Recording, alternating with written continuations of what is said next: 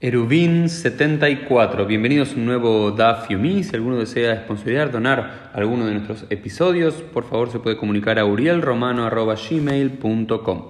Y comenzamos con la última línea de la página 73b, donde hay una discusión entre Rav y Shmuel, los dos grandes maestros de Babilonia de comienzos del siglo III de la era común. Uno dice, Rav dice, Ein Maboy, Nitar beleji bekora ad batim putuhim letojo. Dice, no se puede permitir un maboy, un pasaje, para que se pueda cargar en ellos poniendo un leji y un corá. Leji recuerden que es un poste lateral y corá es un travesaño, hasta que por lo menos haya casas y patios abiertos en su interior. Y de aquí se entiende que por lo menos tiene que haber dos casas y con dos patios, con dos casas cada uno, en total dos patios y cuatro casas, para que el Maboy sea un Maboy, para que el pasaje sea un pasaje y pueda ahí cargarse cuando hay un leji y un korah.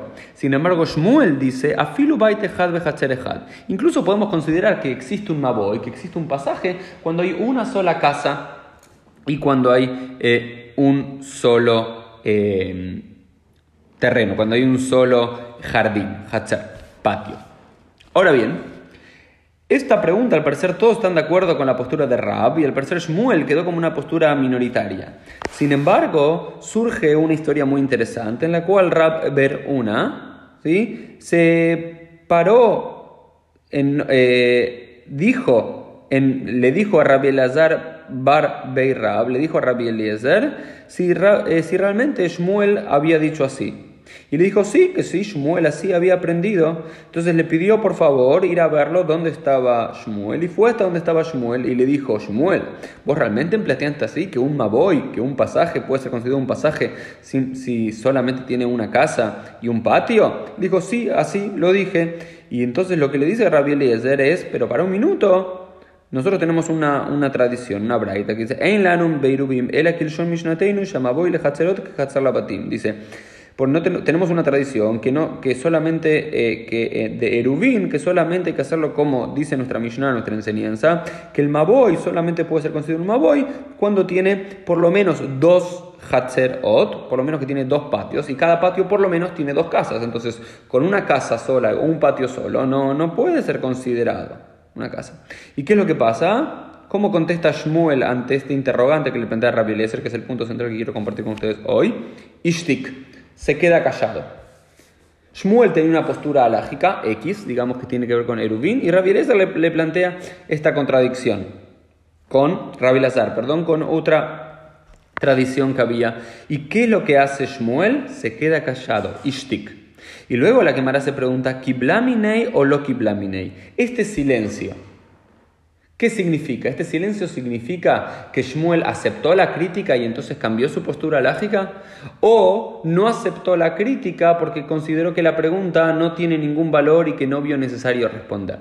esto abre una cuestión muy general que luego se analiza en, la quemará en diferentes lugares, o los Tosafot, los comentaristas posteriores lo analizan, es ¿Qué representa el silencio frente a una pregunta?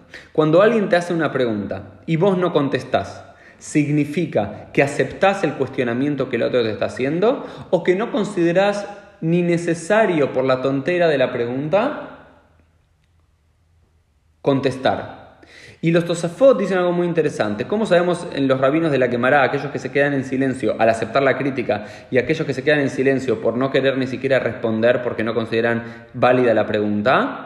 Ni importante responder. Dicen que la diferencia entre ser un talmid y un talmid jaber o un rab. Es decir, si a un estudiante tuyo te hace una pregunta que no consideras que es válida responder, te podés quedar callado. Y callado significa no que cambiaste tu postura, sino que no consideras propia ni importante esa pregunta. Sin embargo, si vos te quedás callado frente a la pregunta que te hace un talmid jaber, es decir, un estudiante que ya es tu compañero o incluso otro rabino que está a tu par, ese silencio significa que vos aceptás esa crítica y que vas a cambiar tu postura. Entonces, bueno, esto me pareció interesante compartir con ustedes hoy cómo interpretamos los silencios, cómo se interpreta este silencio de Shmuel y cómo interpretamos los silencios en general. Como Oda'a, como nos dice muchas veces en la Gemara y en el Midrash, Shtikake Oda'a dame, que el silencio es como anuencia, cuando callamos, el que acalla otorga, como usa en español, o cuando callamos frente a una pregunta, un cuestionamiento que nos haces, nos parece tan tonto, tan irrelevante esa pregunta que ni siquiera tenemos ganas de contestar, pero esto no significa que nos quedamos sin argumentos. Una pregunta que queda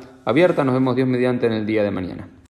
Eruvin 75. Hola a todos, bienvenidos a un nuevo DAF en el cual estamos en la última página con un poquito de la 76a de este sexto capítulo de Eruvin y aparece aquí las últimas dos Mishnayot presentadas en nuestra cámara como una sola de larga eh, Mishnah que habla de los eh, los patios internos y externos. Imagínense para entender esta Gemara que hay un gran patio general y dentro de ese patio general, que es el patio, vamos a llamarlo el patio Hitzoni, luego de ese patio se conecta, ese patio está al, al Arabim, conectado al Rashut Arabim a la vía pública, a la calle, y luego para pasar al, al Primit, a otro Hatzer que le pertenece a otra familia o a otro individuo, hay que pasar por ese Hatzer Hitzoni, por ese primer patio más abierto y general conectado al dominio público. Entonces, ¿cuál es la situación de uno y otro? Y en qué casos eh, el ERUB es válido y no. Y así se plantea la cámara. Si hay dos patios, uno tras el otro, es decir, uno conectado uno a la calle y el otro, tenés que pasar por ese primer patio para llegar al segundo patio. Si el, si el más interior preparó el Erub y el más exterior no lo preparó, el más interno tiene permiso, pero el más exterior no. ¿Qué significa esto en la quemara? Ah, en, la Mishnah y luego lo interpreta la quemara y así queda como la jale. ¿eh? Es que si el, más, el, interior preparó el Erub, puede cargar en su propio patio, pero claramente no puede cargar en el otro patio. Sin embargo, en el patio exterior, si no preparó el Erub, no tiene permiso para cargar en, ni en su propio patio ni en el patio del vecino. Ahora bien, si preparó el Erub el más exterior y no el interior, ambos quedan prohibidos. Sin embargo, si el más exterior, es decir, que está más conectado a la vía pública, ese preparó el Erub y el interno no, ambos quedan prohibidos. Que significa como el más interno no preparó su Erub, no preparó su, porción para hacer esta, esta fusión de, dominios a través de, la comida, la simbólica comida que los une, ninguno de los dos puede cargar ni en el uno ni en el otro. porque Si cada uno ha hecho su Eru por su cuenta, cada uno tiene la posibilidad dentro de su recinto. ¿Cuál es la lógica? Es si ahora, si cada uno de los de esos hizo el Eru por su cuenta y no lo pensó en hacer el Eru de forma conjunta para poder cargar de un Hatzer al otro Hatzer, cada uno puede cargar en su patio, pero no en el del otro.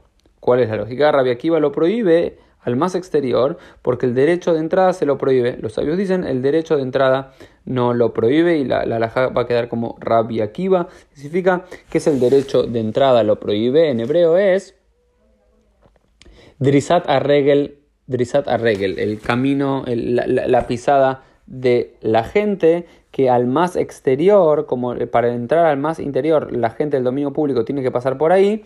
Si no se preparó el ERUP de forma correspondiente y no se delimitó, la gente podría llegar a pasar por ahí y eh, invalidar esta noción de Hatzer al abrirlo y el estar siendo parte del dominio público donde la gente tiene entrada irrestricta.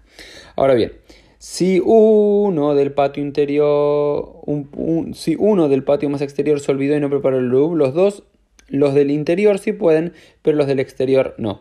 Siguiendo la misma lógica, una nueva Mishnah, pero nuestra cámara está de forma conjunta, se nos dice que si en el patio exterior no hizo el Eruv, no preparó el Eruv, pero los del interior, es decir, hay más de un interior que conecta con ese exterior, sí pueden, pero el exterior no, es decir, los internos con su Eruv ya preparado, ya pueden cargar en cada uno de los eh, de los patios internos, pero no del externo. Si uno del patio interior se olvidó y no preparó el Eruv, ninguno de los dos puede. De, forma contraria a lo que parecía en la primera misión, si uno de los patios interiores se olvidó y no preparó su Eruv, ninguno de los dos puede, ni el interno ni el externo. Si colocaron su Eruv en un lugar y uno ya sea el patio interior y el exterior se olvidó y no preparó el Eruv, en ese caso ninguno de los dos puede. De la misma forma se invalidan uno al otro. Es, y si cada uno está habitado por un solo individuo, o dice la quemara también, o por una sola familia, no es necesario preparar el Eruv. Es decir, el Eruv se tiene que preparar la fusión cuando más de una familia o más de una persona viven en el Hatzer. Es decir, porque estás uniendo dos familias con dos casas particulares conectadas en ese Hatzer. Pero si vive una sola familia o una sola persona, no hay necesidad de hacer el Eruv. Esto fue el Día. Nos vemos Dios mediante en el día de mañana.